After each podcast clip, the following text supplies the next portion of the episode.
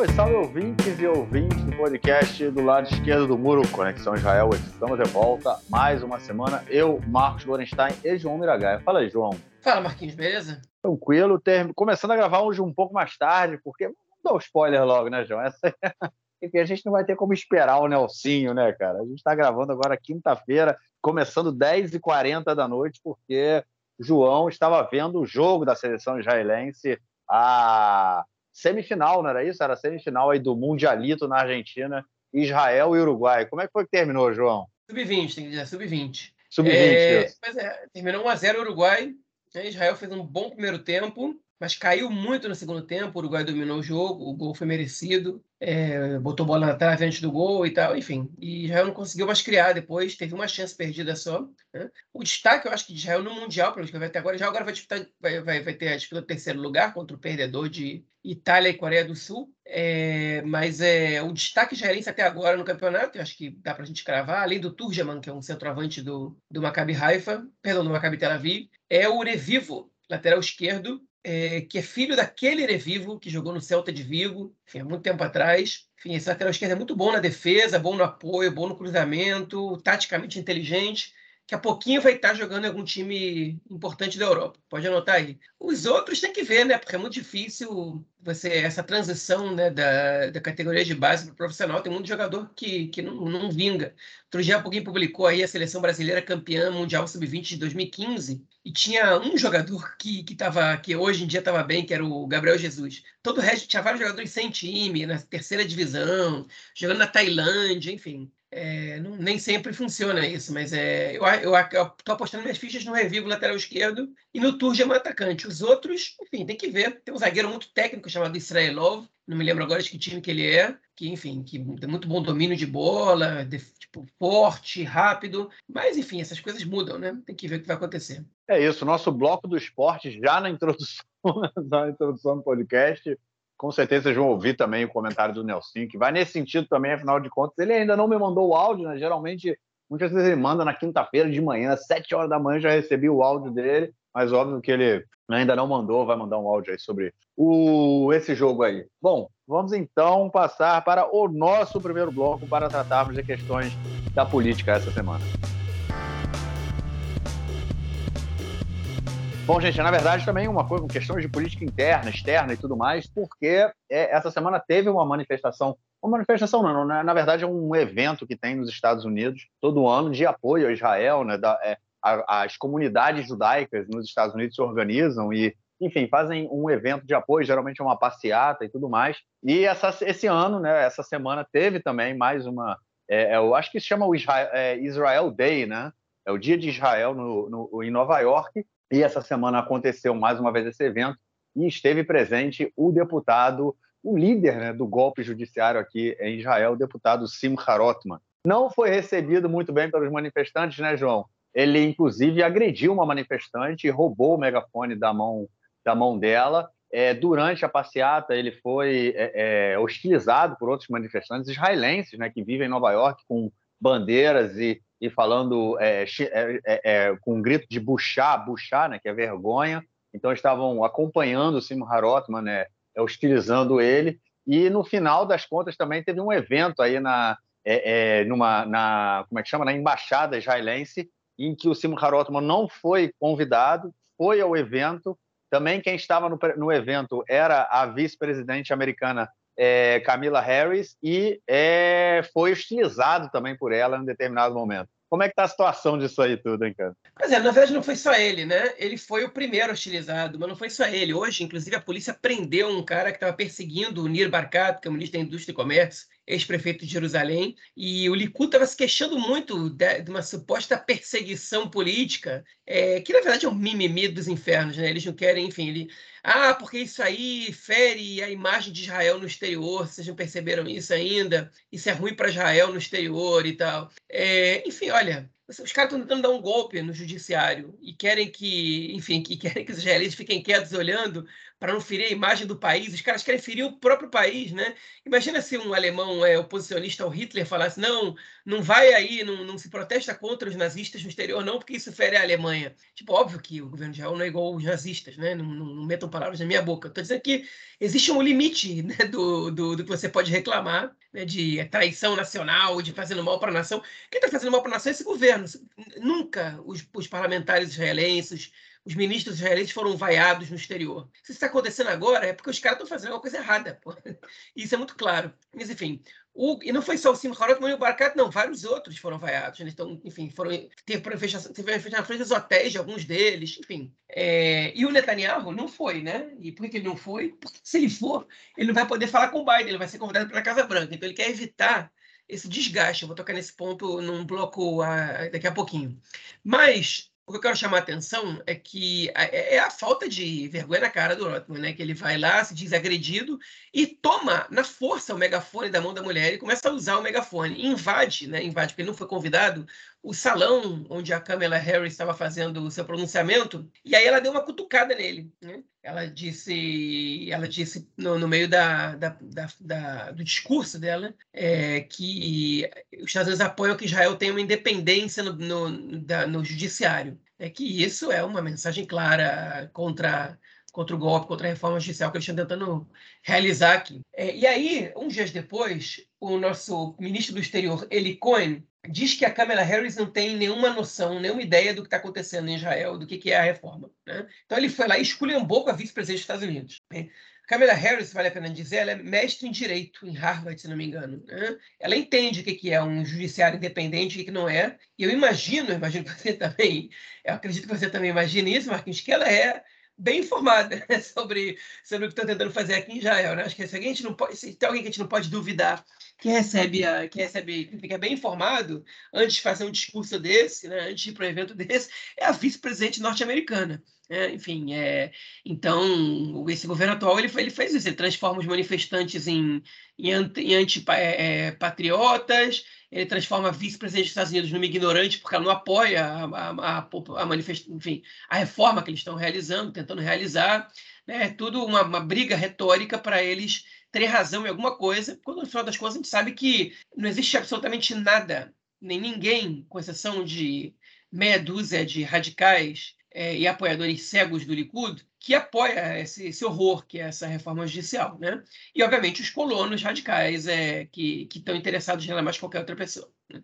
Comentei isso tem duas semanas, eu vou voltar, eu vou voltar a falar sobre isso, vou voltar repetindo que é um pleonasmo, voltar a falar sobre isso. Essa reforma, por mais que exista aí um descontentamento geral, né, do, com a Suprema Corte, da, de parte da, da população israelense, esse discurso que o mundo convencionou chamar de populista contra as elites, etc, etc, etc. Essa reforma acontece basicamente por causa da ocupação. Okay?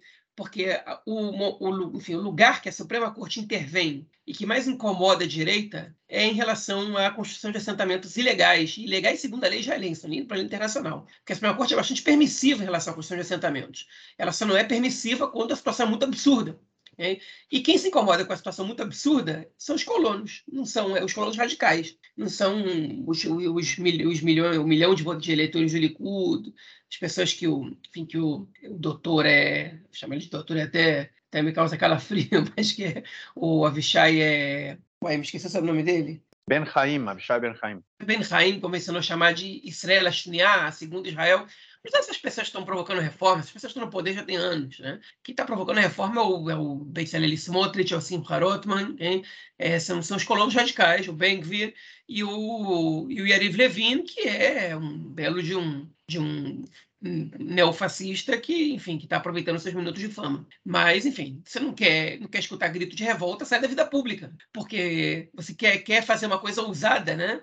Para não dizer outra coisa, e quer, quer realizar uma reforma ousada, bastante controversa, é, com, com, graves efeitos na, na, na, sociedade, na economia, enfim, na segurança do país, e não quer que as pessoas gritem contra você, então sai fora, né? Ou para com esse mimimi. Desde que eles começaram essa reforma, né, esse golpe, é, as agências de, de, de, risco, né, de investimento, já avisaram e diminuíram né, a, a, nível aí da, da Dargá, né, do nível de avaliação do país, né, informaram que iriam é, diminuir, é, o dólar subiu absurdamente, como a gente acompanha, enfim, É, o mundo está dando vários sinais, a gente viu é, a Alemanha falando, a França falando, os Estados Unidos falando, e todo mundo falando contra o golpe judicial, e o cara vem falar aí que os, os israelenses que estão indo lá manifestar, eles é que são o problema, que estão queimando a, queimando a, a, a imagem do, do, do, de Israel no exterior. É brincadeira, realmente.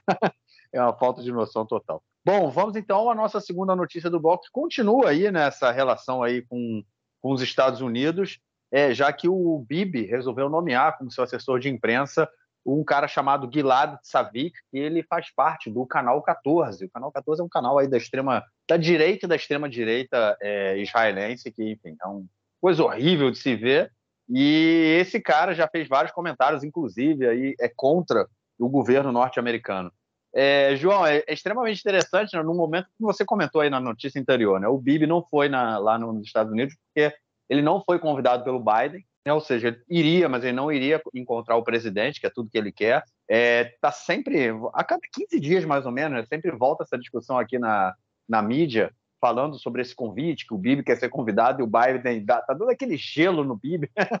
não convida o Bibi para porcaria nenhuma, nem para fazer aquela visitinha lá na, na Casa Branca, e agora o Bibi, ele, com, ele chama, né, ele contrata aí para ser seu assessor de imprensa um cara que já falou mal do Biden, inclusive criticou o Biden, e, enfim, não ajuda nem um pouco para que esse convite seja feito, né, cara? Olha, na verdade é o seguinte: só o fato dele colocar um assessor, que é um jornalista do canal 14, já mostra como ele está desconectado com a realidade. O canal 14 é, é pior do que a Jovem Pan era para o Bolsonaro no Brasil, né? no sentido de lamber as botas dele.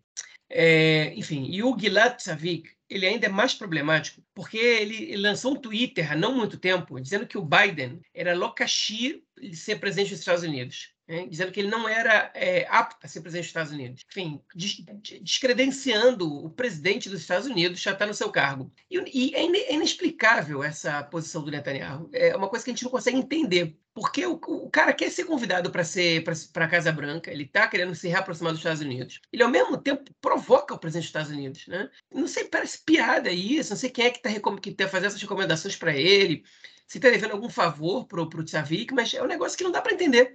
O Netanyahu nunca foi isso. O Netanyahu sempre foi inteligente nessa, nessas questões. Né?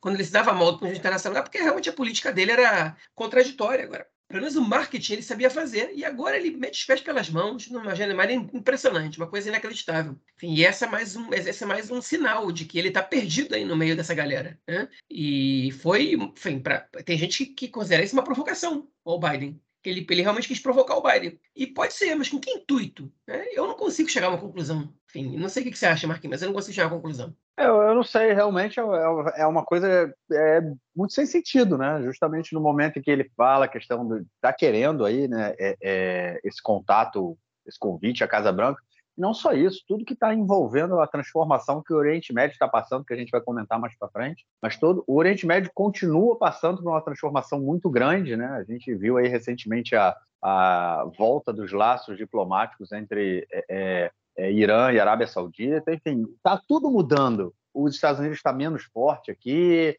enfim, e o Bibi está meio que deixando essa, é, essa, esse gelo que ele está tomando aí do Biden, né? Deixando esse gelo é, ficar mais gelado, né? Deixando ele não derreter, chamando esse cara aí do, do canal 14 para ser assessor de imprensa dele.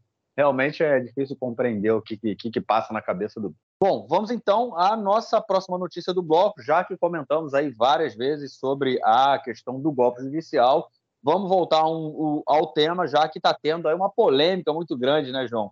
É, na questão da indicação da comissão que nomearia, né, ou tem que nomear juízes para o Supremo Tribunal e juízes de uma forma geral. E, enfim, continua essa discussão e nada avança, né? Não, pois é. O que aconteceu essa semana foi uma bagunça do caramba isso, né? A primeira bagunça começou com a oposição. O que aconteceu? A oposição tá, tá brigando entre si. Porque o Partido Trabalhista tem quatro cadeiras, mas a Merav Mihaeli acha que eles são muito importantes e ela lançou um nome é, de uma deputada de, do próprio partido para a comissão. E o, o, se aqui antes de lançar esse nome, né, o Yair Lapid, que é o chefe do maior partido, né, o líder do maior partido da oposição, líder da oposição, ele lançou o nome também de uma pessoa do partido dele, hein? que é a, a, a ex-ministra Orna, Orna, Orna Barbivai, é Orna Barbivai. Lançou o nome da Orna Barbivai, uma é, ex-ministra da Indústria e Comércio do governo anterior, ex-general do Exército, a única mulher que, uma das duas mulheres que chegaram na patente mais alta do Exército, não a mais alta, né, que ela não foi a chefe das Forças Armadas, mas ela chegou a ser general, das 19 generais da ativa,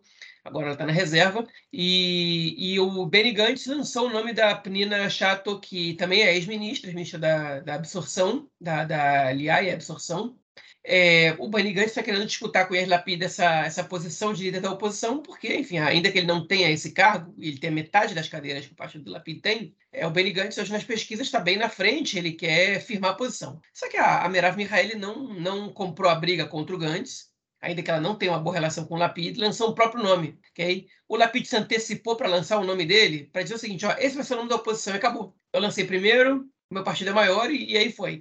E a oposição começou a brigar entre si. E o que, que o governo fez? O governo já queria, sei, enfim, a coalizão, para quem acompanha o nosso podcast, sabe que um dos principais projetos deles, da reforma judicial, é alterar a comissão de formação de juízes, deixando a coalizão, e junto com o governo, com maioria é, na comissão para nomear juízes, né? que, é um, enfim, que é um ponto inaceitável da, dessa reforma. E eles, como a reforma está paralisada, porque supostamente eles estão negociando lá na residência do presidente, todos os dias e tal, é, essa, essa questão não foi para frente e já está com um déficit de 90 juízes. E vários processos estão parados, estão muito devagar, porque não está faltando juiz. Né? E demora seis meses para você nomear os juízes, e enfim, essa comissão já tinha que ser se levantada há muito tempo. Historicamente, essa comissão ela conta, além dos membros do judiciário, da sociedade civil etc., ela conta com três políticos, que são o ministro da Justiça, que é o chefe da comissão, junto com a presidente da Suprema Corte, mais um representante da coalizão e um representante da oposição. Isso não é lei, isso é um acordo tácito, é, que, enfim, uma tradição, um costume, não sei como vocês queiram chamar, é uma prática da Knesset. E aí o governo, vendo essa bagunça na oposição, decidiu o seguinte: vamos lançar dois candidatos nossos do governo e dane-se e vai ser todo mundo do governo. Né? E aí a oposição meio que entendeu que eles não podem dividir voto, porque mesmo se eles concentrarem os votos, pode ser que eles percam, e eles fecharam em nome da Orna Barbivai do Yeshatid, o Benny Gantz e a Merav Mihail abriram mão das suas candidaturas, e o nome da oposição vai ser da Orna Barbivai. Só que o governo bateu o pé e falou: a gente vai com, com dois candidatos nós e acabou. E compraram a briga. E o Benny Gantz fez uma ameaça velada e pública. Falou o seguinte: ó, se vocês emplacarem dois nomes da coalizão na comissão formadora de juízes, acabaram as negociações na, na, no, na casa do presidente, e, e, além disso, vocês vão ter consequências desastrosas para esse governo. Vocês vão, tipo, enfim, basicamente vai dizer o seguinte: vai, vão voltar as manifestações com centenas de milhares nas ruas. Diga-se de passagem, as manifestações não pararam em nenhum momento, só diminuíram um pouco de tamanho, mas estão aí toda semana, está tendo, enfim, está tendo menos é, interrupção do trânsito, embora na semana passada tenha tido. Mas, é, enfim, elas estão acontecendo e o Benny está falando, ó, faz isso e vocês vão se ferrar. E aí o governo vai ter que decidir se vai comprar, vai comprar essa briga ou não. Se fosse pelo Yariv Levin, ele nem convocava essa comissão. Ele ia esperar a Suprema Corte obrigar ele a convocar e provavelmente ia tentar se negar a convocar, ia comprar briga com a própria Suprema Corte. E aí mais o Netanyahu está pressionando e o país inteiro não está satisfeito, então ele acabou que está começando a tocar isso para frente que é isso aqui ele vai tentar emplacar esses, esses membros todos do, da coalizão, sem membros da, da, da, oposição. E isso significa, né, enfim, o rompimento das regras, né, das regras do, da democracia israelense, do costume, né, de dar para a oposição o direito de, pelo menos, você ter um, um voto da oposição ali dentro. O governo tem o dobro, né? Ah, mas os membros do judiciário, da cidade civil, eles são muito mais, enfim, todos são 11. É verdade, são 11, são dois membros da coalizão.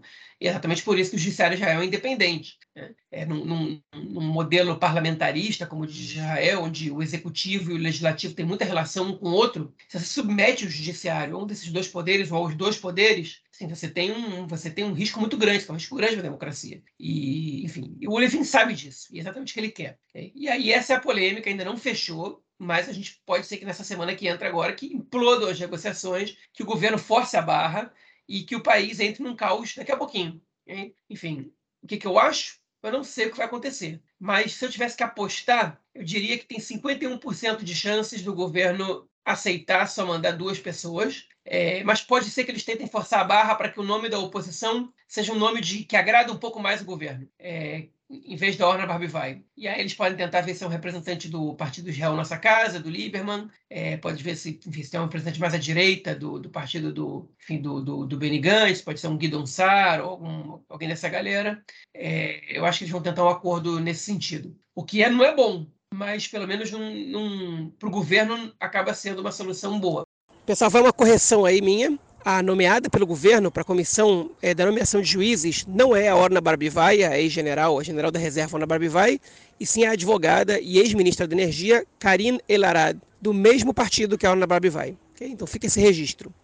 É, e a, a candidata do Partido Trabalhista, que no fim não foi nomeada para a comissão, é a Efrat Reiten. No meio da gravação me fugiu o nome e agora, enfim, veio lembrá-lo. Bom, é isso. Vamos então ao nosso próximo bloco para comentarmos as questões da política externa essa semana. Bom, gente, começamos essa semana aí com mais um atentado, né? Coisas, questões, coisas são bem corriqueiras aqui, só que dessa vez foi um atentado meio que inusitado, já que foi um terrorista que atravessou, ele era, na verdade, membro né, da polícia egípcia no Sinai, ele atravessou um dos pontos de passagem, né? No Sinai, a, a fronteira entre Israel e Egito ela é toda cercada, né? Ela tem uma cerca elétrica que divide os dois países e, obviamente, tem pontos de passagem, né, entre a cerca. E esse esse terrorista ele atravessou, né, um desses pontos de passagem e, obviamente, quando tem um ponto de passagem tem também uma um posto de observação do exército e ele, ele conseguiu é, atacar e matar três soldados do exército, dois homens e uma mulher. Começamos assim a semana, hein, cara? Pois é, foi um, foi um baita do atentado. Inclusive, a seleção israelense, quando classificou, é, homenageou as vítimas ali, né, do, desse, desse atentado. Foram soldados, né? Então, a gente pode considerar guerrilha o que aconteceu ali, mas na prática foi um ataque desmedido ali que veio do Egito. Enfim, muito triste, né? A gente, estava ali só, só ali de bobeira, protegendo a fronteira, mas é uma fronteira que, que, que é bastante tranquila em geral né? Nem sempre, né? Não, às vezes acontece uma tensão ou outra e aconteceu, enfim. Um caso raro, o governo do Egito já sentou com Israel, já está se esforçando para pegar para pegar essas pessoas. Se não me engano, até pegou já um responsável, né? um cúmplice. É, mas é uma situação complicada. É, não vi até agora se algum grupo reivindicou a autoria desse atentado, pelo jeito não, por ser independente mesmo, ou alguém que foi influenciado por algum grupo como, a, como a, o Estado Islâmico. Mas, enfim, não costuma vir coisa do Egito, né? Egito, a fronteira com o Egito, em geral, é bastante pacificada. E é um caso que assusta. É, assusta os israelenses que vão passar férias no Egito também. Enfim, assusta, assusta é, pela, pela situação que a gente tem com, com os nossos vizinhos. Não, não, é, não, foi, não foi legal, não foi bom. Enfim, foi legal o Turgeman, né, atacante israelense, que dedicou a vitória contra o Brasil a, às vítimas aí do, dessa, desse atentado, porque foi um pouco antes, poucas horas antes do jogo. Né? Vocês escutaram o áudio do Nelson sobre o jogo contra o Brasil na semana passada, mas a gente não teve tempo de incluir essa notícia, que aconteceu no sábado mesmo. Então, enfim, estamos acrescentando agora. É isso. Bom, e a próxima notícia do bloco é sobre dois ataques, né? Mais uma vez, é, ataques aí dentro da, da sociedade é, árabe, né? Daqui da, é, setor árabe da sociedade israelense, mais dos ataques em cidades é, no norte do país, que, enfim, mostra aí que a polícia, apesar de todas as promessas há já há anos, né, e do nosso ministro aí da polícia, o Benito Vir, dizer que é, veio, é, é, quis assumir esse cargo para botar a casa em ordem, a gente vê que, enfim, continua tresloucado e o número de mortes absurdamente alto dentro do setor árabe esse ano, né? Pois é, Marquinhos, 97 mortos até agora é, na cidade árabe. 97 homicídios, né? Não mortos, 97 homicídios. Isso corresponde a um número que, se não me engano, é três vezes maior que o do ano passado até essa época do ano, porque o, número de homicídios aumentou no final do ano. Foram dois feridos gravemente em Farcaná, que é uma aldeia árabe, um, acho que uma cidade já, é, é, enfim, no norte, na, na região do Emek Jezreel, mais ou menos próxima a Tibérias é, uma menina de três anos e uma, um familiar que estava com ela, os dois feridos em estado grave. É, e numa aldeia próxima a Nazaré, passou um carro metralhando e matou cinco pessoas, cinco homens que estavam sentados no, na, na, varanda de uma casa. É, e, enfim, e fugiu, depois atiraram fogo no carro. É. Os dois casos, aparentemente, são casos de famílias mafiosas, né? famílias do crime organizado da sociedade árabe, uma coisa que a polícia teve muito sucesso de acabar dentro da, da sociedade judaica, mas na sociedade árabe não só não acaba, como eles estão crescendo desenfreadamente. Né? É, e, enfim, aí o Ben-Gvir, que é o ministro da Segurança Nacional, e o, e o chefe da polícia, o Kobe Shabetai, foram aos, aos lugares e foram muito xingados, muito vaiados, muito protesto, e os árabes gritando. Se fossem judeus, em meia hora vocês sabiam quem são os assassinos, como é árabe, vai demorar seis meses, a gente não vai ter resposta nenhuma, e vocês não fazem nada. Agora a polícia chega, onde é que estava a polícia na hora do assassinato? E um cara gritou bem vivo, você está feliz que um árabe a menos, para morto para você, um árabe a menos? Enfim, olha, eu vou te falar que tudo que, que eu ouvi eles gritarem na reportagem do Canal 12 me pareceu lógico, me pareceu que eles tinham razão, né? É, o Ben-Gvir, não consigo ver insatisfação nele com a morte de árabes, não consigo, é, a polícia realmente não estava na hora, ela só chega depois e realmente existe uma diferença clara de tratamento entre árabes e judeus. É, e, enfim, para não falar dos palestinos, que é pior ainda. E aí o Ben-Gvir diz que, que isso vem de anos e que no ano passado foi uma catástrofe e que agora ele conseguiu orçamento para criar a Força Nacional, que é a milícia dele, que isso vai, é uma arma que vai acabar com o crime organizado. Enfim, patético ele está falando, porque tudo isso piorou muito mais depois que ele entrou nesse cargo. Então ele tem que assumir a responsabilidade dele. Esse ano, ele entrou no cargo em janeiro, no início de janeiro. E nesse ano a gente já tem um número quase igual ao do ano passado inteiro. Então a responsabilidade é dele.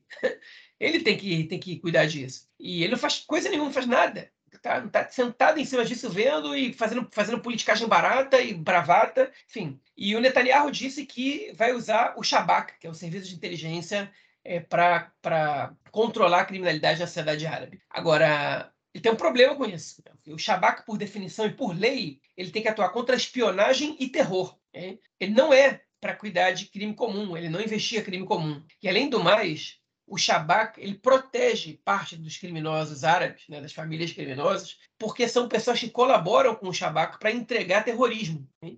Então são pessoas que acabam sendo é, liberadas da prisão, que acabam tendo benefícios, para porque eles acabam dedurando, né, caguetando, sendo X9 de terroristas. Então é, é difícil de acreditar que o Shabak vai entrar aí e vai abrir mão dos seus colaboradores, porque estão ajudando a eles a fazerem o seu trabalho.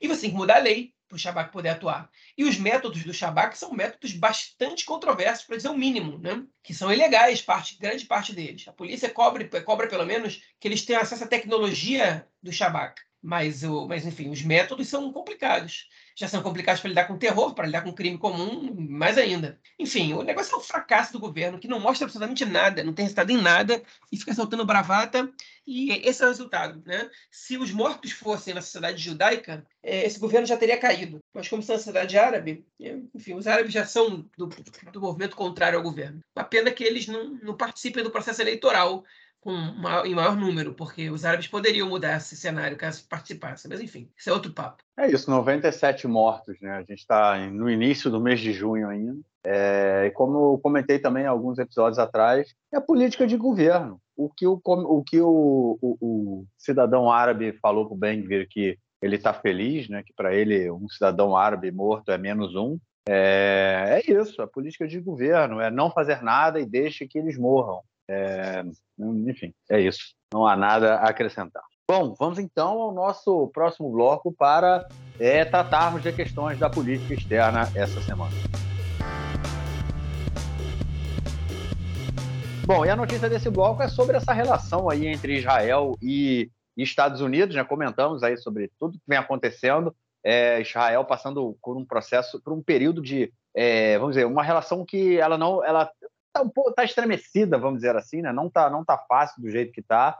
Israel perdeu muita força, de, muito poder de influência né, na decisão é, da política externa americana, principalmente no que diz respeito aqui ao Oriente Médio, né? É, e, e, os Estados Unidos chegando agora a um possível acordo com o Irã sobre o enriquecimento de urânio e, os, e como eu comentei agora, né, Israel sem muito poder aí para dizer, para tentar fazer com que os Estados Unidos tomem uma, uma é, é, aceitem né, e tomem uma política que seja mais aí do interesse israelense. É, João, recentemente, essa semana, é, Arábia Saudita e Irã voltaram também a ter relações, né, os, os, o, a, a, embaixada iraniana na Arábia Saudita foi reaberta. É, Anthony Blinken teve aqui em Israel conversando com Netanyahu e a gente vê esse jogo de xadrez aí do Oriente Médio completamente diferente do que a gente tinha aí alguns anos atrás.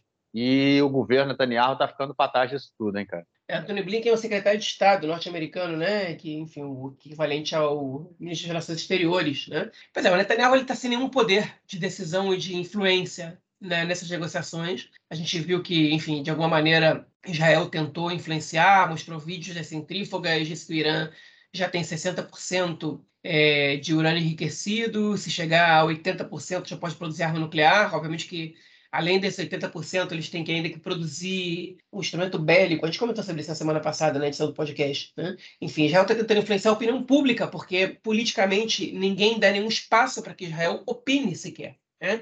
Ainda que todo mundo saiba bem claramente qual é a opinião do Netanyahu sobre isso. É, e a, o Netanyahu está mais azelado da Casa Branca do que jamais esteve. E, enfim, e esse acordo vai ser selado e o Netanyahu não vai nem receber um convite dos republicanos para discursar no Congresso lá, porque, enfim, como recebeu na época do Obama, porque ele está tá muito queimado, né? E aí, é, nessa conversa com o Blinken, o Netanyahu disse para ele o seguinte: qualquer acordo que vocês fizerem, não inclui Israel. Se a gente achar que a gente tem que se defender, a gente vai atuar sozinho por nós mesmos. Okay? Que é o seguinte: há uma mensagem para o Irã, que é a gente pode atacar vocês a qualquer momento. É, agora, não me soa muito sério essa ideia de que Israel pode atacar o Irã sem uma participação ativa do, do governo norte-americano, né? sem que os Estados Unidos dê respaldo, sem que os Estados Unidos é, esteja aí nessa. Então, enfim, me parece muita bravata, me parece que é campanha política que o Netanyahu está fazendo mais qualquer outra coisa é, firmar posição para o público interno, para os eleitores dele, porque eu acho que está com as mãos atadas. Né?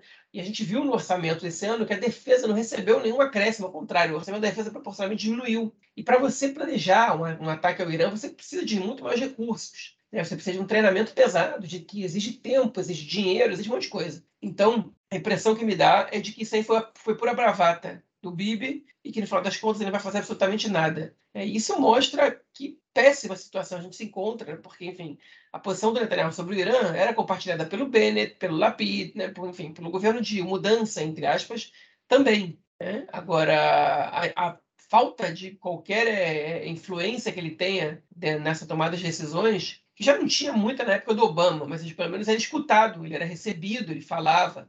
Agora nem isso, né? Ele pode fazer no máximo fazer uma chamada telefônica para o Biden e manifestar sua preocupação. E é tudo. Né? Então, é, é a situação na qual já se encontra nesse contexto. É, sobre o acordo, aparentemente os Estados Unidos é, querem garantir que o Irã não, reconheça, não, não, não enriqueça esse urânio. É, eles não estão nem exigindo é, entrada de técnicos, eles estão. As sanções é que eles estão é, prometendo gradualmente e, e aumentando, enquanto que o Irã é, dando mostras de que não está construindo essa, essas armas nucleares e que o Irã se afaste é, relativamente da Rússia. Né? É um dos objetivos dos Estados Unidos e da União Europeia nesse acordo. É, esse é um ponto complicado, um ponto difícil de acreditar em que, que o Irã vai se afastar da Rússia. Mas vamos ver. Eu acho que o comentário do Bibi é, é só realmente para marcar posição do que em relação ao público interno dele. É exatamente isso. Ele não tem o que fazer. Ele apoiou a saída do governo Trump, né, na época que tinha todo o acordo, toda a discussão sobre o acordo nuclear. O, o, governo Trump foi quem desmanchou o acordo, foi o primeiro a sair, depois a União Europeia continuou aí conversando até que o governo Biden volta para o acordo, mas aí já volta num status completamente diferente. Né? E o governo Netanyahu, na época, apoiou a saída do, dos Estados Unidos da, das negociações e agora é isso que sobrou. É, é, o Irã, obviamente, durante todo o período em que não houve negociações, ou que as negociações aconteceram, na verdade, com a União Europeia, continuou enriquecendo urânio. É sempre interessante também toda semana a gente escuta que daqui a 15 dias o Irã tem uma bomba atômica, né? Não, daqui a duas semanas, daqui a duas semanas eles estão prontos, aí depois de duas semanas, mais dois meses, e aí estão prontos. É todo, todo, todo, toda semana a gente vai ouvindo isso, né? Até que, enfim, vai ter um dia que eles vão ter, agora a discussão é, não, eles já estão, já, já podem enriquecer urânio é, para chegar a, a, uma capacidade é, é, de fazer uma arma nuclear, porém não há ainda a não tem ainda a tecnologia para criar um míssil que seja capaz de carregar a ogiva. Enfim, está sempre ele se desenrolando. Obviamente que sem, sem uma negociação, sem um, um acordo, é, eles vão buscar isso, né? E enfim é o que eles estão querendo. É, e o que mostra, o principal, a principal questão toda aí é que mostra que o Netanyahu, enfim, não, não tem muito o que fazer, é só enfim, é, é discursar para o seu público interno É, até porque você falou da questão ah, é, atacar o Irã tem uma tem, tem, a questão de treinamento e tudo mais, mas que a, a, questão principal não é nem o treinamento dos pilotos que vão fazer um voo absurdo de Israel até Teherã para atacar, mas também é o quanto que, o que, vai ser feito aqui no home front, né? Porque, meu irmão, pode esperar que vai dar besteira, vai dar merda, não vai. Israel ataca o Irã, não vai sair barato, né?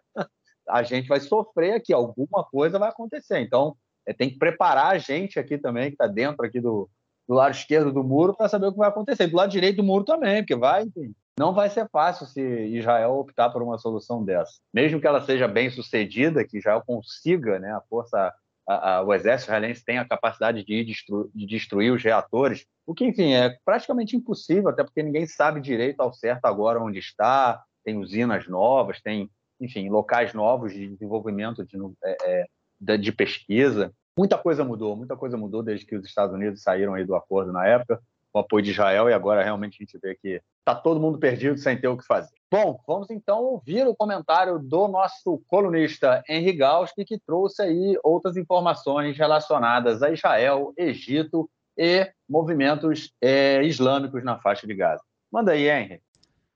Fala, João. Fala, Marquinhos, amigos do Conexão, lado esquerdo do muro. É, é, o comentário dessa semana ele está relacionado a uma notícia que teve pouca ou quase nenhuma repercussão, mas que eu considero de muitíssima importância, uma notícia de um jornal árabe baseado em Londres, chamado The New Arab, e segundo esse veículo de comunicação, o Egito estaria negociando uma trégua de longa duração entre os grupos terroristas estabelecidos na faixa de Gaza nomeadamente Hamas e Jihad Islâmica, Palestina e Israel. É, ainda segundo essa matéria, os egípcios teriam pedido para oficiais de alto escalão, tanto de Jihad Islâmica Palestina quanto de Hamas, estarem presentes no Cairo, né, a capital do Egito, porque esses líderes seriam apresentados, a esses líderes seriam apresentados arquivos altamente confidenciais.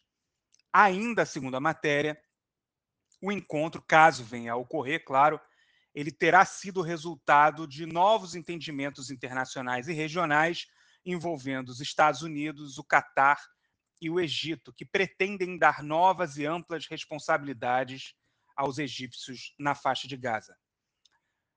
O plano, em tese, incluirá uma expansão do comércio com a faixa de Gaza por meio do estabelecimento de um porto subsidiário ao que já existe em El Arish, a maior cidade da península do Sinai, e esse porto seria administrado pelo Egito. Essa nova infraestrutura passaria a ser o principal meio usado pelos palestinos para exportação e importação de produtos, Haveria construção também de uma rodovia ligando a faixa de Gaza a El Arish e a possibilidade, inclusive, da exploração de reservas de gás natural que existem ao longo da faixa de Gaza.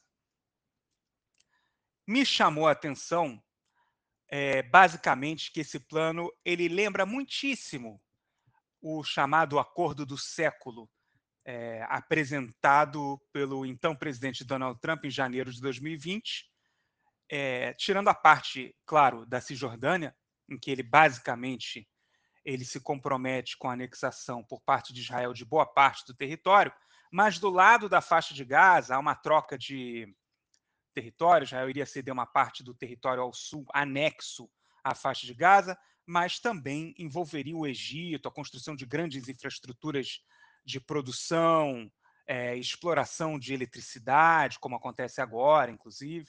Mas, para além disso, é preciso entender, no meu ponto de vista, que esse plano se conecta também com uma nova visão da política regional do Oriente Médio. Os Estados Unidos, a gente precisa lembrar, correm para tentar algum tipo de acordo, para tentar um tipo de acordo, não, para fazer com que exista um novo acordo um acordo adicional aos acordos de Abraão, estabelecendo relações diplomáticas entre Israel e Arábia Saudita.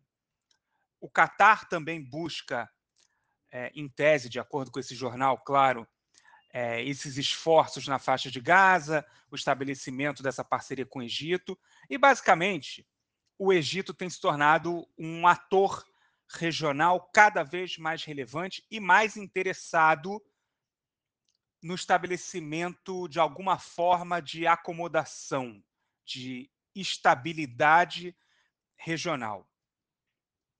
Agora a gente tem, precisa pensar para o lado dos norte-americanos. Né?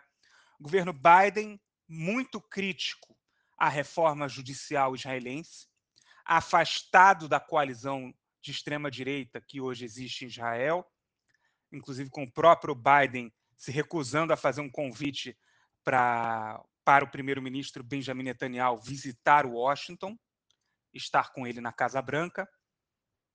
Então, o que existe, me parece, é, de um lado, o governo norte-americano entende que não é possível aprofundar relações com o atual governo israelense de forma a legitimá-lo, legitimar a sua pauta de reforma judicial, melhor dizendo, mas por outro, entende que os vínculos com Israel eles são vínculos mais profundos do que os representados pela atual coalizão de extrema direita e que é preciso cuidar da segurança de Israel de alguma maneira, prover alguma estabilidade. E aí a gente vai pensar, como eu já falei em outras ocasiões, que o que existe hoje é um fato, um novo eixo de poder no Oriente Médio, formado basicamente por Rússia, China e Irã. É um eixo, evidentemente, hostil aos interesses de Israel na região, basicamente é, em relação à segurança de Israel.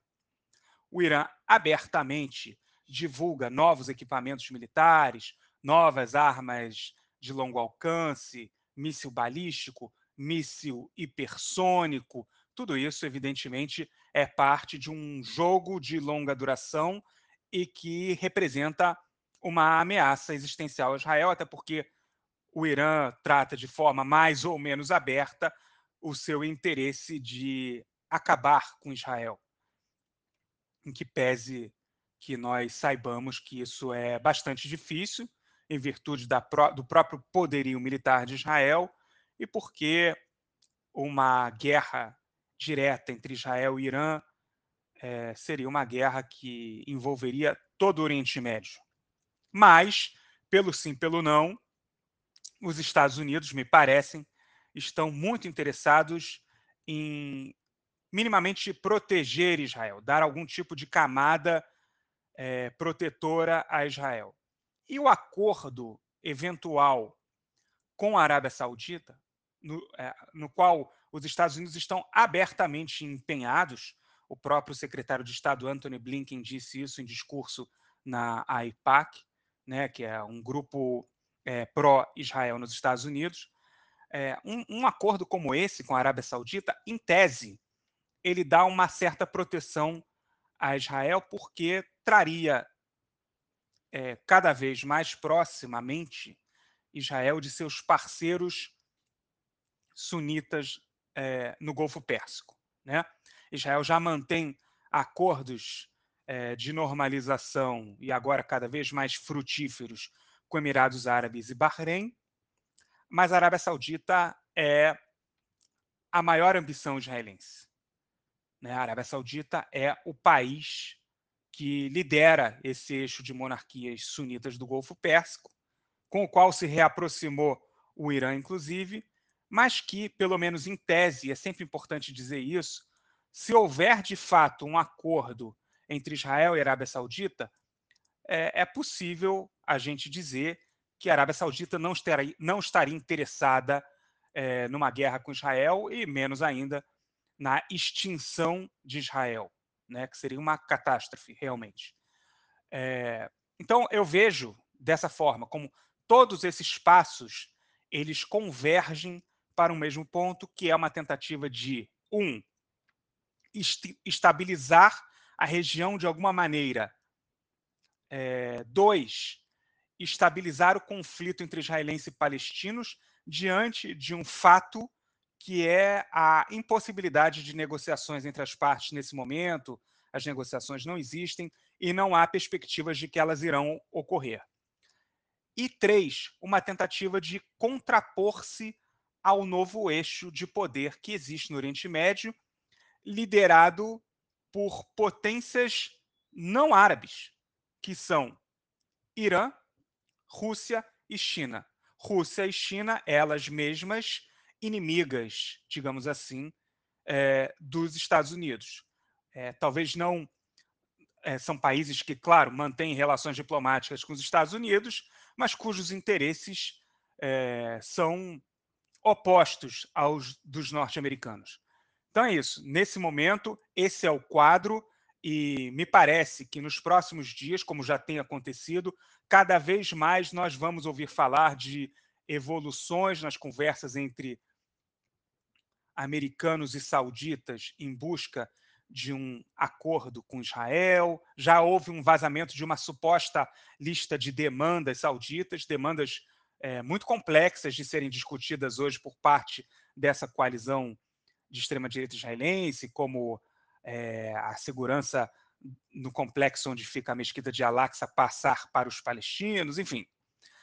Difícil imaginar que isso vá acontecer, mas como todo mundo que fez negociação alguma vez na vida, comprando um carro, alugando um apartamento, que seja, normalmente o primeiro pedido ele é muito alto e depois a negociação se estabelece com um pedido mais baixo e que acomoda os interesses das duas partes. É isso, meus amigos. Basicamente, é, era esse o meu comentário dessa semana. Até a próxima semana. Tenham todos aí um bom podcast. Um grande abraço aos meus amigos Nelsinho, Marquinhos e João. Tá bom? Até mais. Valeu, camarada, brigadão e te esperamos na semana que vem. Bom, vamos então agora ao bloco do esporte para ouvirmos o comentário do camarada Nelson Burd. Já estragamos, obviamente, acho que o centro do comentário dele como spoiler. Mas os ouvintes já estão ouvindo também esse podcast já há dois dias, então é possível que também já saibam qual vai ser o. o, o já saibam o resultado né, do, do, do jogo e o comentário do nosso camarada. Manda aí, Nelson. Meu caro Gorenstein, amigos do Conexão Israel do lado esquerdo do muro, mandar um abraço para o João, que ficou bastante entusiasmado com essa campanha de Israel no, na Copa do Mundo Sub-20 do futebol. Aí, Israel que chegou até a semifinal, acabou perdendo para o Uruguai e joga no domingo a decisão do terceiro lugar. Tivemos também o primeiro jogo da final do basquete masculino. Maccabi Tel Aviv, Apoel Tel Aviv Deu 90 a 79 para o Maccabi. Teremos o segundo jogo no domingo à noite, o jogo decisivo. É isso aí, um grande abraço. Valeu, Mastrão, brigadão. E a gente promete que não vai não vai estragar né, os seus próximos comentários, a não ser que seja um spoiler desse aí, que aí também não tem como a gente fugir. É, João, sei que você tem algo mais a falar aí sobre a, a, a sobre a questão do esporte, sabendo que essa semana o, teve aquele jogo do Beitar, é, Beitar Eruxalai, né, onde o pau comeu, e aí foi decidido que eles poderiam que eles perderiam né, a, o título da Liga, da Liga não, da, da Copa, e o que os deixariam fora da Liga Europa. É, e aí, cara, muita confusão. Os caras foram manifestar na frente da casa do, do cara aí da, da Federação de, de Futebol e soltaram fogos e tudo mais, hein? Pois é, o negócio é que eles, não, o título eles não perderam, não. Eles perderam só de, ah, o direito de disputar a, a Liga Europa. É. E não foi retirada pela UEFA, foi retirada pela Federação Israelense. E, enfim, e aí os torcedores foram fazer protesto na madrugada, fecharam a Lufsade, que é uma das principais paradas de ônibus é, na, na estrada, próxima a Ramat Gan, que é na região metropolitana de Tel Aviv enfim, é, fizeram uma bagunça danada e é capaz de eles serem mais sancionados ainda, né? Ficaram revoltados por não poder disputar o, torcer, enfim, o, o, disputa, o campeonato europeu por causa da violência que eles mesmos realizaram, os torcedores mesmos realizaram, e, enfim, e aí agora estão protestando com violência, né? É, mas não sei se vai ter volta, não, porque, enfim, se eles ainda fizerem uma manifestação pacífica, ainda apresentassem argumentações, recorressem e tal, podia ser, mas os caras vão lá e fazem uma manifestação violenta, não sei se vai dar jeito, não. E, enfim, levando vergonha para o país, né? Porque agora uma cabinetânea se aproveitou, vai levar a vaga como vice-campeão e vai poder disputar a Liga Europa no lugar do Betar Jerusalém, que, a meu ver, né, já devia ter sido punido várias vezes por, por gritos racistas nessa torcida, enfim, devia já ter proibido a La Família, que é a torcida organizada deles, é, a, a frequentarem os estádios, né, porque se orgulham de ser a torcida mais racista do mundo. É, enfim, isso aí, a torcida mais racista do mundo não devia ter lugar num estádio de futebol. E, pelo menos na Europa, eles já vão estar. Essa vergonha internacional a gente não passa. Pois é, né? o governo e o Simon Harotman falando que são os manifestantes que levam a vergonha para o país, né, no mundo afora, e, e a gente vê essa galera aí se orgulhando de ser a torcida mais racista do mundo. É uma coisa assim de. É, e quem eles votam, João? Diz aí, cara. quem você acha que esses caras da La Família, que são os mais racistas do mundo, votam? Tem algum palpite, cara? É, eles votam. Eu tenho certeza em quem eles votam. Eu te dou duas opções, te dou duas opções de partido. Em uma dessas duas eles votam. Em uma dessas eles votam. Mas eu, a outra pergunta que eu tenho para fazer é a seguinte: se tiver, é, como é que chama isso? É, é voluntari... Essas pessoas puderem se voluntariar para serem membros da milícia do Bengvir, você acha que alguém do La Família vai se voluntariar? É evidente que sim.